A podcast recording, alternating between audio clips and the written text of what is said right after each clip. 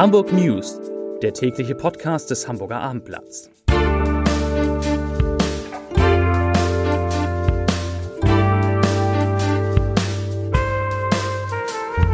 Herzlich willkommen beim Original bei den Hamburg News des Hamburger Abendblatts, die es jetzt schon seit mehr als einem Jahr gibt. Ja, und heute geht es in unserem Podcast um den neuen Wunderstürmer des Hamburger Sportvereins.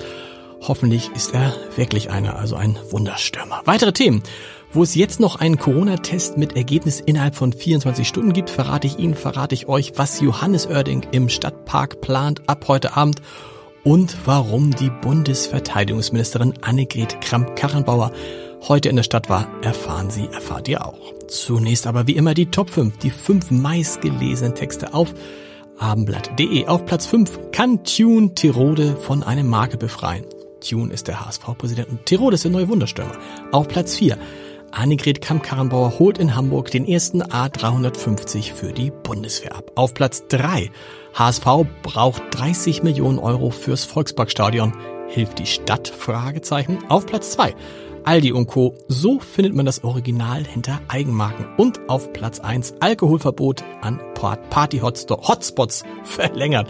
Das waren die Top 5 auf abendblatt.de. Abendblatt.de kann man auch abonnieren für 7,99 Euro im Monat. Einfach mal schauen auf abendblatt.de und abonnieren. Das lohnt sich.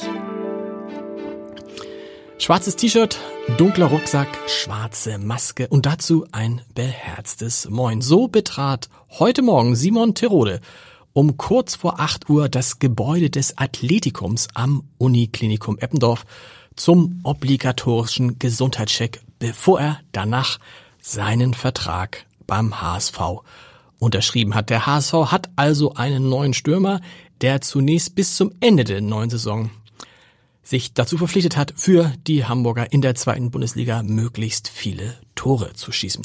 Dass Simon Terode dass, dass Simon Tode das schon des Öfteren zur Genüge gelungen ist, das beweist ein Blick in seine, nennen wir sie mal, Zweitliga-Akte. Zweitliga Sowohl den VfB Stuttgart, das war 2017, als auch seinen letzten Arbeitgeber, den ersten FC Köln, das war im vergangenen, vergangenen Jahr, schoss er mit 25 beziehungsweise 29 Toren. 29 hat der HSV überhaupt insgesamt so viel gehabt, letzte Saison, ich weiß nicht, zum Aufstieg in die erste Liga. Und zuvor wurde Terode auch im Trikot des VfB Bochum mit 25 Treffern Torschützenkönig in der zweiten Liga. Wenn man das alles mal zusammenrechnet, äh, hat der, hat der gebürtige Bocholter in 220 Zweitligaspielen 118 Mal getroffen.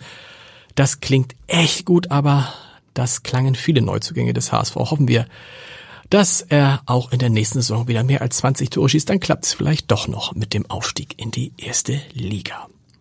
Zu einem, na sagen wir mal, halbsportlichen Thema. Fünf Kilometer am Stück durch Hamburg radeln ohne an einer Kreuzung oder Ampel anhalten zu müssen und ohne auch nur einem einzigen Auto zu begegnen. Das klingt nach einem Traum, aber dieser Traum, der soll jetzt Realität, Realität werden. Und zwar auf dem neuen Radschnellweg von Norderstedt ins wunderschöne Alsterdorf. Die Route soll auf Hamburger Gebiet weitgehend auf der ehemaligen Güterbahntrasse und damit parallel zur U1-Strecke laufen.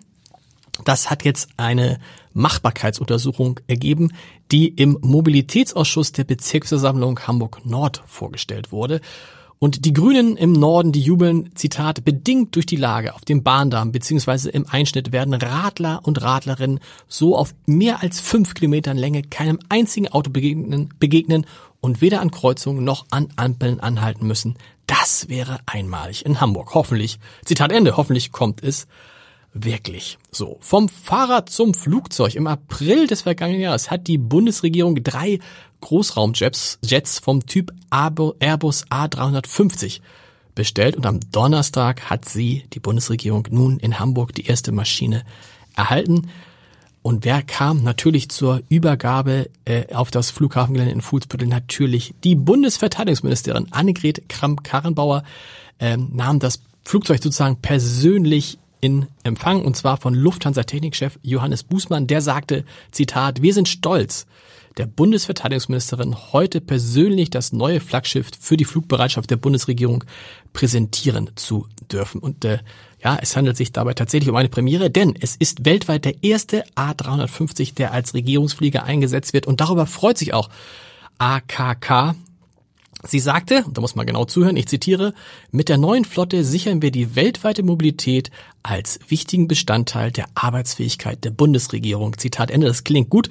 Man muss ja sagen, die Jets der Bundesregierung waren ja, sind ja sehr in die Jahre gekommen und waren zum, zuletzt auch dafür verantwortlich, ähm, dass der eine oder andere Minister und sogar die Bundeskanzlerin nicht rechtzeitig an ihrem Ziel ankam oder nicht rechtzeitig von ihrem Ziel, äh, von, von, von ihrem Abflugort wegkam. Das wird sich jetzt mit Hilfe von Lufthansa Technik hoffentlich ändern.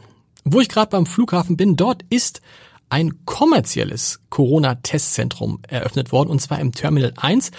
Und im Gegensatz zur Teststation des Deutschen Roten Kreuzes, die es da auch gibt und die nur Reiserückkehrer aus Risikogebieten untersucht, stehen die Tests in diesem neuen Zentrum auch Passagieren zur Verfügung, die in Hamburg abfliegen und übrigens auch allen anderen Hamburgern. Zahlen müssen Sie die Tests natürlich selbst. Der Test kostet 59 Euro und weitere Unterschiede. Die Kunden sollten sich im Internet oder per App registrieren. Dann wird ein persönliches Testkit für Sie vor Ort hinterlegt und nach dem Test erhalten die Kunden ihre Ergebnisse nicht wie in Bayern per Post oder mit Bleistift geschrieben, sondern über das Internet natürlich per Mail und zwar innerhalb von 24 Stunden. Mithilfe dieses Verfahrens sollen in diesem neuen Testzentrum jede Stunde bis zu 300 Personen per Rachenabstrich getestet werden können und noch äh, vom Ende des Monats an soll es, soll, soll es zusätzlich einen Schnelltest geben, der bereits nach sechs Stunden Erkenntnisse über eine Infektion liefert. Das hört sich irgendwie ganz gut an, finde ich. Die Zahlen der Neuinfektionen in Hamburg, die hören sich auch so, ja, so mittelgut an. Sie pendeln sich jetzt tatsächlich um die 30 ein. Heute waren es dann 35. Äh, die Zahl der Fälle in den vergangenen sieben Tagen sank auf 9,4 pro 100.000 Einwohner und damit noch, oh, glaube ich, so zwei Wochen mal wieder unter die Zehnermarke. Möglich wären ja bis zu 50 Neuinfektionen je 100.000 Einwohner. Erst dann müsste Hamburg Corona-Maßnahmen wieder verschärfen, beziehungsweise geplante Lockerungen aussetzen. Wobei, eins muss man auch sagen, Lockerungen wird es, glaube ich, im Moment nicht geben. Ich habe noch eine schöne Nachricht mit Corona-Bezug.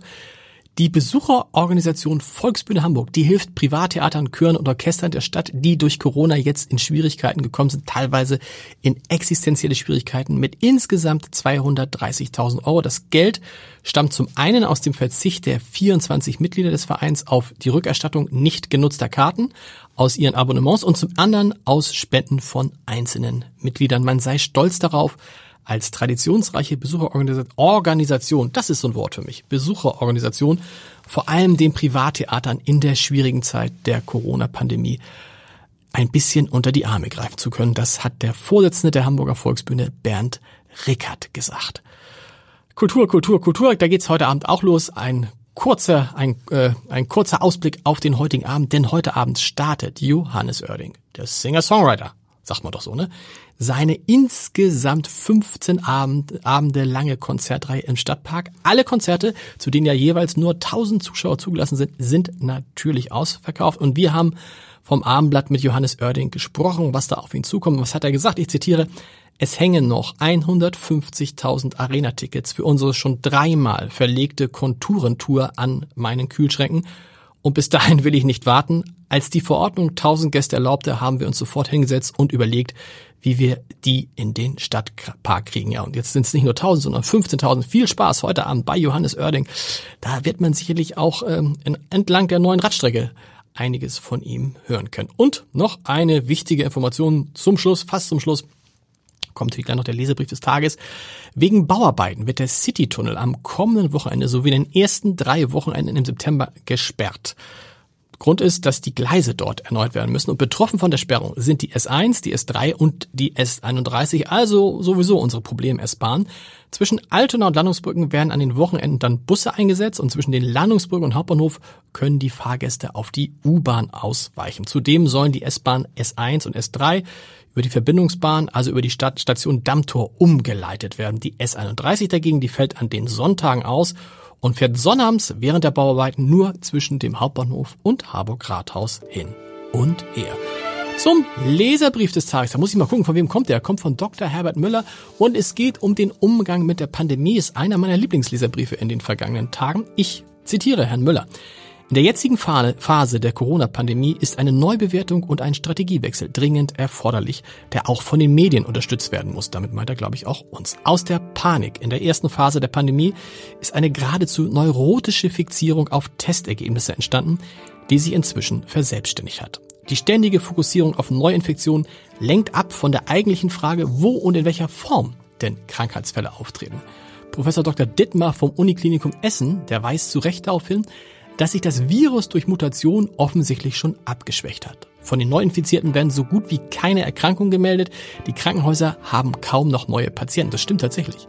Die Ansteckbarkeit und damit auch die Zahl der Neuinfektionen wird aufgrund der zunehmenden Testanzahl und möglicherweise auch aufgrund von Virusmutationen weiter zunehmen, sagt aber alleine wenig aus. Außerdem müsste man die Infektionsrate zumindest zu der Anzahl der Tests in Relation setzen schreibt Dr. Müller und zieht am Ende noch ein Fazit. Ich zitiere weiter. Es besteht noch kein Grund zur Vorsicht, aber nicht zur panischen Angst. Äh, Entschuldigung, Fazit nochmal. Es besteht noch Grund zur Vorsicht, aber nicht zur panischen Angst vor dem Virus. Vertretbare Schutzmaßnahmen sind sinnvoll, müssen aber im Verhältnis zu Aufwand, Umsetzbarkeit und Kollateralschäden bewertet werden. Solange sich jeder Einzelne durch eine gewisse Vorsicht und verantwortliches Handeln schützen kann, ist es in diesem Stadium nicht mehr Aufgabe des Staates, jede einzelne Infektion zu verhindern, sondern eher nachhaltig für ein auf Pandemien vorbereitetes Gesundheitssystem zu sorgen. Und die Presse, die sollte unbedingt dazu übergehen, übertriebene Ängste nicht weiter zu schüren, sondern mit mehr Realitätsbezug über die tatsächliche Saison, Saisonsituation zu berichten. Zitat Ende, Leserbriefende, Podcastende. Wir hören uns morgen wieder. Bis dann. Tschüss.